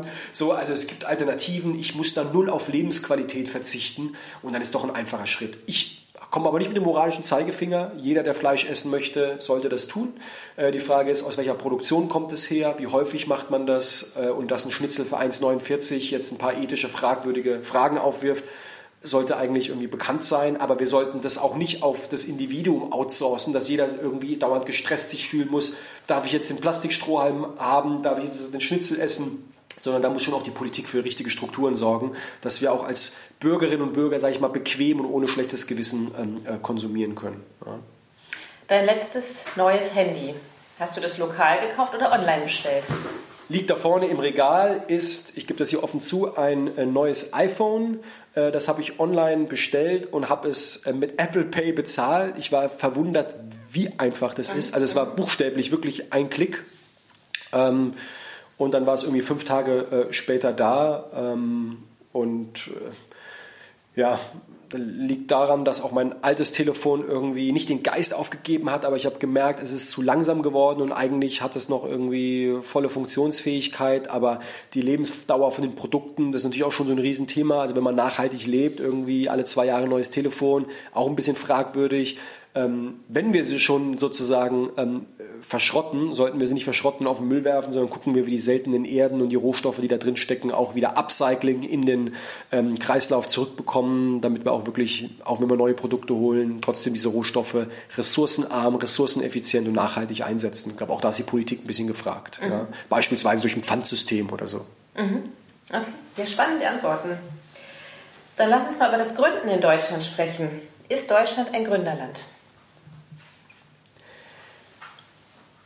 Nicht so, wie wir es in einigen Regionen dieser Welt ähm, äh, sehen, vor allem was die Mentalitätsfrage angeht. Aber ich sage jetzt mal so, wir haben alles, was wir brauchen, um das zu sein. Wir haben gut ausgebildete junge Menschen, wir haben Spitzenforschungsinstitute, wir haben äh, einen äh, unheimlich innovativen Mittelstand, der auch an dem Startup-Thema interessiert ist, aber noch nicht ganz verstanden hat, wie er es in sein Daily Business sozusagen integrieren kann. Also wir haben alles, was wir brauchen. Was wir noch nicht haben, ist die richtigen politischen Rahmenbedingungen, auch die politische Denke. Ja, wir kommen aus der Verwaltungsdenke heraus. Das ist das Gegenteil von Startup-Mentalität und Kultur des Scheiterns.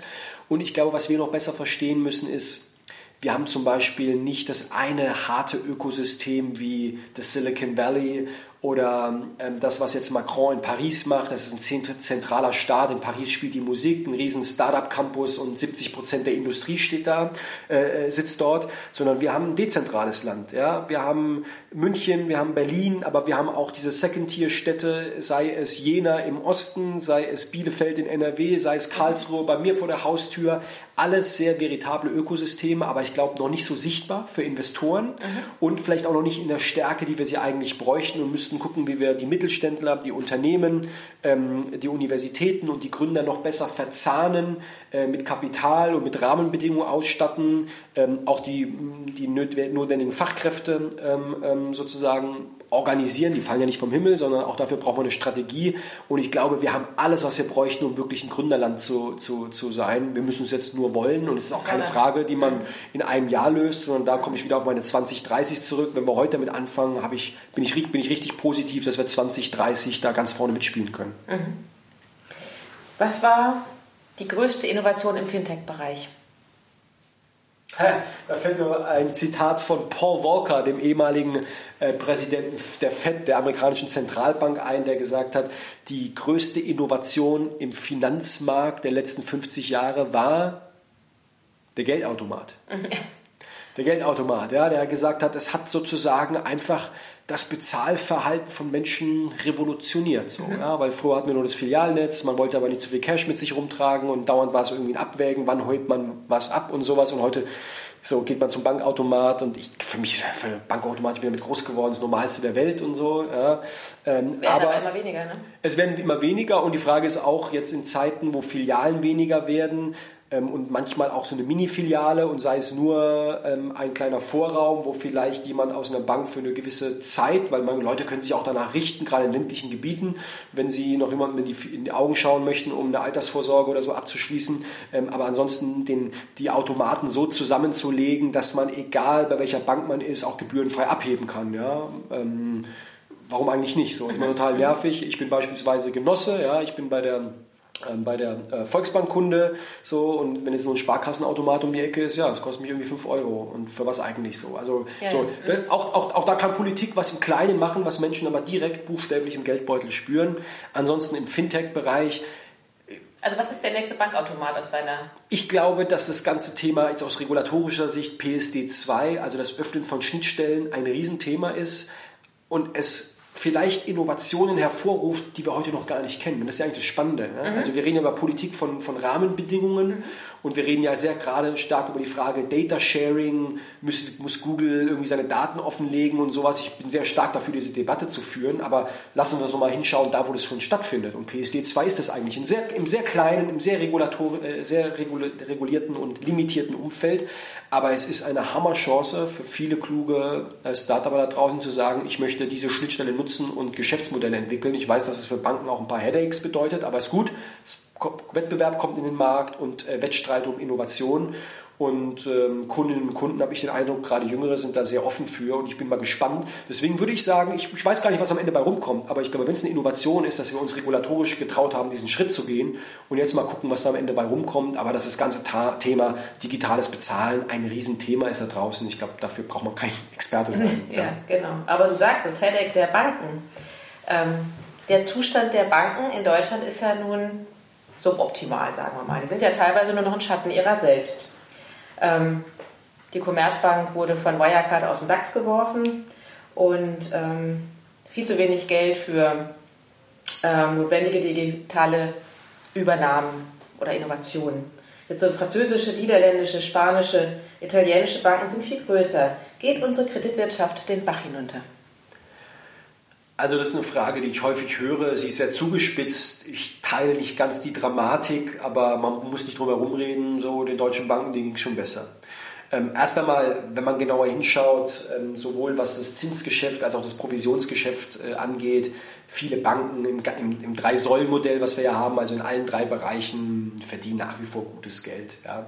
Ähm, wir haben zwei große Themen. Das eine ist natürlich dieser Niedrigzins, und äh, da darf man nicht immer nur auf äh, die EZB äh, schimpfen, sondern da liegen natürlich fundamentale makroökonomische Kräfte dahinter, wenn es viel Kapital gibt, das hat verschiedene Gründe, Demografie, Technologie und so weiter, äh, und, ein we und wenig Nachfrage. Ja? Wir feiern ja alle die schwarze Null, also ich nicht persönlich, aber der Finanzminister klopft sich dafür immer auf die Schulter. Wenn halt keiner bereit ist, sich Geld zu leihen, naja, dann ist das halt das Ergebnis. Ja? Wir haben eine positive Sparquote bei Haushalten, der Staat spart und Unternehmen sparen auch. Also gerade die, die investieren sollten. Ja, Unternehmen haben positive Sparquoten. Ist ja klar, dass der Zins da ist, wo er ist. Jetzt kann ich verstehen, dass die Banken sich darüber ärgern, aber ähm, das ist die Situation, mit der wir, mit der wir es halt zu tun haben. Und es wäre jetzt falsch und es wäre nicht ehrlich zu sagen, jetzt haben wir Frau Lagarde und jetzt wird sich in den nächsten Jahren in der Zinspolitik total was ändern und sowas. Deswegen ist das Thema Profitabilität und da kommen wir zum zweiten Thema, natürlich ein Riesenthema bei den Banken. Wie schaffen wir wieder, wie schaffen sie es profitabel äh, zu werden? Ich glaube, äh, Strukturwandel ist eine, ein Teil dieser Antwort. Das tut weh, das hat auch was mit Veränderungen zu tun. Da wird, da wird auch über Filialschließung gesprochen. Da wird äh, darüber äh, gesprochen, wie Prozesse effizienter, schlanker gemacht werden können. Also das ganze Technologiethema ist natürlich ähm, ein ganz, ganz großes, aber ich glaube, es geht natürlich auch am Ende um Innovation und deswegen endlich sind die deutschen Banken aufgewacht. Ich habe ja vorhin erwähnt, dass die zusammen mit anderen europäischen Akteuren jetzt zusammensitzen und sich Gedanken darüber machen, wie man im Payments-Bereich, was ja viele ganz lange als ähm, Commodity und langweiliges Geschäft betrachtet haben und auf einmal gerade wiederentdecken, genau wie sie die Privatkunden wiederentdecken. Ja, es ging ja so vor zehn Jahren eher darum, wer ist der King an der Wall Street ähm, und auf einmal das Investmentbanking, wo wir irgendwie vorne nicht mehr mitspielen, auch nicht mehr so profitabel ist, jetzt die Musik woanders spielt, lieber später als nie. Also es ist gut, dass die Banken das erkannt haben, aber da ist natürlich auch der Druck enorm hoch, innovativ zu sein, nah am Markt zu sein und ich glaube, da ist die Zusammenarbeit mit Fintechs enorm wichtig. Da geht es nicht nur um Konkurrenz, es geht sondern auch um Kooperation. Ich glaube, bin felsenfest davon überzeugt, den Großteil der Innovationen werden wir durch ähm, äh, Kooperation äh, sehen. Und da sind natürlich jetzt Banken gefragt, ihre Hausaufgaben zu machen. Und ich könnte mir auch vorstellen, dass wir durchaus vor so einer gewissen Konsolidierungsphase stehen. Die Landesbanken denken laut darüber nach, äh, genossenschaftliche Institute ähm, sehen wir auch immer wieder Konsolidierungstendenzen ähm, und Bewegungen. Ähm, ob jetzt die Lösung für den Finanzplatz Deutschland ist, Deutsche Bank und Commerzbank zu fusionieren, das ging ja ziemlich in die Hose, mache ich ein großes Fragezeichen. Mhm. Ich bin davon nicht überzeugt. Ich mhm. glaube eher, dass man die tiefgreifenden Probleme, die beide Institute haben, ähm, dadurch nicht löst, sondern eher äh, multipliziert oder potenziert. Ähm, aber da rächt sich natürlich jetzt auch ein bisschen, dass man diese ganzen, ähm, das ganze Thema des Strukturwandels in den letzten Jahren da nicht ernst genug angegangen ist. Aber ich weiß auch, ich bin mit denen natürlich auch im Gespräch. Ja? Ich habe äh, neulich einen Vorstand einer großen deutschen Bank getroffen, der mir ganz ähm, interessiert erzählt hat, wie das Thema Plattformökonomie, was jetzt auch in die Bankenbranche reinkommt, was das für sein Geschäftsmodell bedeutet. Und die Frage ist, lassen wir uns das disruptieren oder mhm. machen wir es selbst? Ja. Und sehr engagiert an dieser ganzen Frage äh, Plattformbanking operieren und sowas. Also daran wird gearbeitet. Ähm, das wird sicherlich nicht das Strukturproblem der deutschen Banken bis zum nächsten Jahr lösen, aber jetzt komme ich wieder auf meine 2030er-Zahl zurück. Das ist der Horizont, über den wir reden und da bin mhm. ich gespannt. Und vielleicht werden wir auch hier oder da eine paneuropäische Fusion sehen, weil auch da gilt, wir sind eine europäischer Binnenmarkt, wir wollen eine Kapitalmarktunion, also wir dürfen da auch nicht nur bis zum deutschen Tellerrand schauen, sondern auch darüber hinaus. Mhm. Und ich habe den Eindruck, dass in Europa einiges los ist. Aber die digitalen Innovation der deutschen Banken war ja bislang nicht sehr erfolgreich. Da gab es ja viele Projekte, die nicht wirklich zum Fliegen gekommen sind, die schnell wieder eingestellt worden sind, die sehr viel Cash verbrannt haben. Wie schaut ein Bundestagsabgeordneter in deiner Position auf diesen Dilettantismus der Banken? Das wäre jetzt vermessen, auf die Banken und auf das Missmanagement zu schimpfen, weil die würden wahrscheinlich den Spieß umdrehen und sagen, ich gucke mir die Politik an, die ist ja auch nicht besser. Mhm. Ähm, deswegen mit so pauschalen Urteilen, glaube ich, kommen wir, kommen wir nicht weiter. Äh, Banken brauchen keine schlauen Hinweise irgendwie von der Politik. Wir, mir geht es auch nicht, mir, also ich bin Politiker, wir machen Gesetze, uns geht es darum, dass Regeln eingehalten werden dass wir Regeln schaffen, ähm, dass wir gucken, dass unsere Aufsicht, die Bundesbank, die BaFin, die EZB ordentlich funktioniert und dass wir Rahmenbedingungen setzen, dass Innovationen von großen, etablierten Akteuren genauso wie von kleinen einfach möglich sind, umgesetzt werden können. Ähm, so, das ist, da, da, sehe ich, da sehe ich meine Aufgabe und ist nicht darin, sozusagen ähm, einzelnen äh, CEOs oder Vorständen äh, Missmanagement äh, vorzuwerfen. Ich bin nicht der klügere Banker, ja, also die Innovationen, die können nicht aus der Politik kommen, die müssen schon ähm, äh, von denen kommen. Aber was mich ein bisschen beunruhigt, und das gilt für die Politik genau für die Wirtschaft, das habe ich ja vorhin mal angesprochen, so diese, diese Selbstzufriedenheit. Mhm. Ja. Size matters, Größe ist wichtig, das Balance Sheet, ähm, so ein bisschen auch die Arroganz, die wir in der deutschen Autoindustrie lange gehört haben. Und da draußen ändert sich die Welt so schnell und sich da zurücklehnen und sagen, ja, unsere Nummern, unsere Zahlen sehen doch eigentlich ganz gut aus, das kann es eigentlich nicht sein. So, und ich glaube, jeder, der verantwortlich und verantwortungsvoll für seine Branche, für sein Unternehmen da am Markt unterwegs ist, muss eigentlich diese Dynamik erkennen und einfach auch grundsätzliche Dinge jeden Tag aufs Neue in Frage stellen, Strategie selbstkritisch überprüfen und ich glaube, jeder, der das macht, kommt auch zu dem Entschluss, dass es da draußen richtig viele Menge äh, äh, an Arbeit für jeden von uns gibt. Für uns in der Politik, aber auch für ähm, die Industrie und vor allem für, auch die, für, die, für die Finanzindustrie. Ja? Weil ich meine, also ich habe ja vorhin über den Hardware-Bereich gesprochen, das ist das eine. Das andere ist, da wo die Digitalisierung, wo der Einsatz von künstlicher Intelligenz, von Algorithmen am ehesten und am schnellsten durchgreift, ist das natürlich im Dienstleistungs, äh, äh, Dienstleistungsbereich. Die Bank von morgen wird völlig anders aussehen. So, ja. Und das heißt natürlich auch ein Riesenthema für den Arbeitsmarkt. Ja, als ich Abi gemacht habe vor, wann, weiß ich nicht, 15 Jahren, hieß es so, ah ja, machst eine Bankausbildung, das ist der Goldstandard, machst du heute nichts verkehrt und so. Das, den Satz hört man heute so nicht mehr. So, ne? Also wenn man heute noch in die Bank geht, eine Bankausbildung macht und am Schalter sozusagen äh, Kundinnen und Kunden zu bedienen, macht man heute ein Fragezeichen. Das heißt auch, also auch die Seite, wie nimmt man, wie nimmt man auf wie etabliert man eine Führungskultur, wo man Mitarbeiterinnen und Mitarbeiter mitnimmt in diesem Transformationsprozess, auch in einer sehr spannenden Industrie wie der Finanzindustrie, ist, glaube ich, eine große Frage. Und, ähm, und äh, ja, also ich weiß, dass das viele Vorstände da tagtäglich umtreibt, aber da gibt es keine einfachen Antworten. Mhm. Ja. Aber Mitarbeiter abholen, ähm, erinnert mich daran, ich habe gesehen, du bist ja, man, man, holt ja Menschen mittlerweile über soziale Medien. Du bist ja da sehr aktiv. Ist das eine bewusste Entscheidung, ähm, auch junge Wähler anzusprechen? Oder warum zeigst du sehr viel ähm, öffentlich über Facebook, über eine eigene Seite, über, ich glaube, bei Instagram bist du auch. Muss man das heutzutage?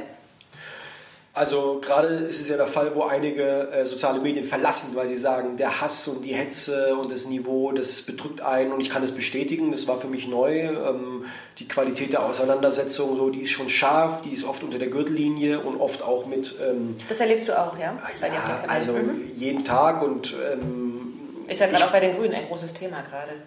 Ich merke gerade bei uns in den Frauen, dass die Frauen besonders unter Druck sind und mhm. von sexuellen Fantasien bis hin zu Vergewaltigungswünschen und sowas wirklich Dinge, also Straftatbestände bekommen, die meines Erachtens rigoros angezeigt bekommen, wo man auch die Plattformen dafür in Haftung nehmen muss, mhm. die Prozesse zu beschleunigen, zu vereinfachen, ähm, Beiträge zu löschen. Äh, wir müssen unsere rechtsstaatlichen Regeln überprüfen, dass meine Kollegin Renate Künast offiziell als, ich weiß nicht, was war, Schlampe und mhm. andere Sachen mhm. bezeichnet werden darf und das als Meinung äh, ähm, sozusagen äh, reklamiert wird, so, dann mhm. läuft ja irgendwas falsch. So. Aber am Ende geht es natürlich auch um eine Kommunikationskultur und ich glaube, eins ist wichtig, ja, like it or not, junge Menschen sind in sozialen Medien unterwegs, übrigens immer weniger bei Facebook, das ist eher so die äh, meine Generation, ja, mhm. Ü35, die erreicht man da. Die Jüngeren sind bei Instagram unterwegs. Mhm. Journalisten gucken, was ein Abgeordneter bei Twitter schreibt und so. Mhm. Und diese Räume sollte man natürlich nicht auch nur dem einen Klientel überlassen. Und deswegen ist es natürlich für mich auch eine anspornende Motivation, da mitzumischen. Machst du das selbst? Ich mache das selbst. Ich habe eine Unterstützung hier im Büro, die mir natürlich immer darauf hinweist, wenn wir hierzu nicht mal was machen mhm. oder sowas so. Aber in der Regel kommen die Inhalte von mir und gerade was Instagram angeht, ähm, lasse ich auch, ich sage jetzt mal, Menschen, ich will jetzt nicht nur von Wählerinnen und Wählern äh, sprechen, sondern Menschen, vor allem junge Menschen, ähm, sehr nah an mich ran, kriege oft das Feedback, oh, ist eigentlich ganz cool, ich wusste gar nicht, dass ein Politiker auch so ein Mensch mhm. ist. Ja, natürlich sind wir alle Menschen, ja, also jeder von uns auf seine Art und Weise. Und ich glaube auch, um gegen diese Politikverdrossenheit vorzugehen und auch um, ähm, dieses falsche Bild, was wir von der Politik haben, ja, weil wir einfach auch ganz viele Vorurteile sind, die so nicht stimmen. Ein paar stimmen, aber ganz vieles mhm. stimmt so auch nicht. Ja, ähm, ist, glaube ich, auch wichtig, als Abgeordneter in den Dialog zu treten und diese Seite von sich zu zeigen, ähm, auch soziale Medien zu nutzen, in Interaktion zu treten, also Frage und Antwort und nicht nur seine Weisheit da irgendwie auszuschütten ähm, und ich merke, man kommt natürlich auch an Communities ran, gerade bei Instagram, an die man sonst so nicht rankommt. Weil wenn ich irgendwie zu einem Jugendstammtisch im Wahlkreis einlade, ähm, gerade irgendwie in ländlichen Gebieten so, also da habe ich jetzt selten irgendwie 50 Leute, die da kommen, sondern eher eine kleine Runde, die sich mhm. das anhört. Und das sind dann welche, die sowieso schon in der Partei sind und politisch mhm. engagiert und so. Das heißt, wir müssen auch Barrieren senken und da sind wir natürlich auch in der Verantwortung, diese Barrieren zu senken. Aber das will ich schon noch gesagt haben, soziale Medien, so wichtig sie sind, Sie können kein Ersatz sein für das Face-to-Face-Gespräch. Ähm, das ist immer noch der, der der, der Ort, wo Demokratie geschieht, wo Demokratie erfahrbar wird, wo ich meinem Gegenüber in die Augen schauen kann, wo man Vertrauen mhm. entwickeln mhm. kann. Das ersetzt es nicht, aber man muss das eine mit dem anderen kombinieren. Aber klar, unser Tag hat auch nur 24 Stunden und da muss man gucken, wie man irgendwie mhm. beides unter einen, unter einen Hut bekommt. Okay, ich bin soweit durch mit meinen Fragen. Hat mir sehr viel Spaß gemacht. Ähm, und du flitzt jetzt rüber zur Bahn und fährst nach Hause. Ich danke dir sehr herzlich für das Gespräch. Und ähm, wir sehen dich ja ähm, am 19.11. auf der Transaction in ähm, Frankfurt bei einer Veranstaltung von Payment and Banking und dort sprichst du zum Thema Data Driven Products. Kannst du noch dein Panel ein bisschen anteasern? Worum, was beinhaltet sozusagen dein Speech? Also ich bin äh, eingeladen worden dafür und freue mich riesig drauf, äh, mit Leuten aus dieser Startup-Community, aus der Fintech-Community darüber zu sprechen. Das ist ein Thema, was mich umtreibt, auch weil ich merke, dass da unheimlich viel Potenzial liegt, aber auch regulatorischer Bedarf, das sage ich ganz offen, aber es ist eher ein Gefühl und nicht eine Klarheit, wo geht die Reise hin und deswegen gehe ich jetzt auch gar nicht dahin, um irgendwie meine Weisheit oder meine Gedanken zu sharen. Ich glaube, ein paar Sachen habe ich jetzt hier auch gesagt, wie ich über Kryptowährungen mhm, mhm, denke, wie ich über ein E-Euro denke, das ist so in mhm. diese Richtung, die ich gerne einbringen würde, aber ich gehe da vor allem hin, um zu lernen, um zuzuhören, um zu gucken, was die Community umtreibt, ähm, weil ich das eine ganz dynamische Branche finde und ich glaube auch mittlerweile echt ein etabliertes Format, also da spielt irgendwie auch die Musik so, deswegen freue ich mich unheimlich drauf. Freue mich, auf dein, äh, freue mich darüber, dass du mich hier besucht hast und wir dieses sehr offene, sehr direkte Gespräch haben konnten. Wirklich viele tolle, coole Fragen, die aus eurer Community kommen und bin ganz gespannt, was wir dann am 19.11. in Frankfurt so alles weiter diskutieren. Genau, also für alle, die immer noch offene Fragen haben, Daniel ist äh, da und ähm, führt sicherlich das Gespräch sehr gerne auch in Frankfurt mit euch weiter. Bis dahin, ciao. Tschüss.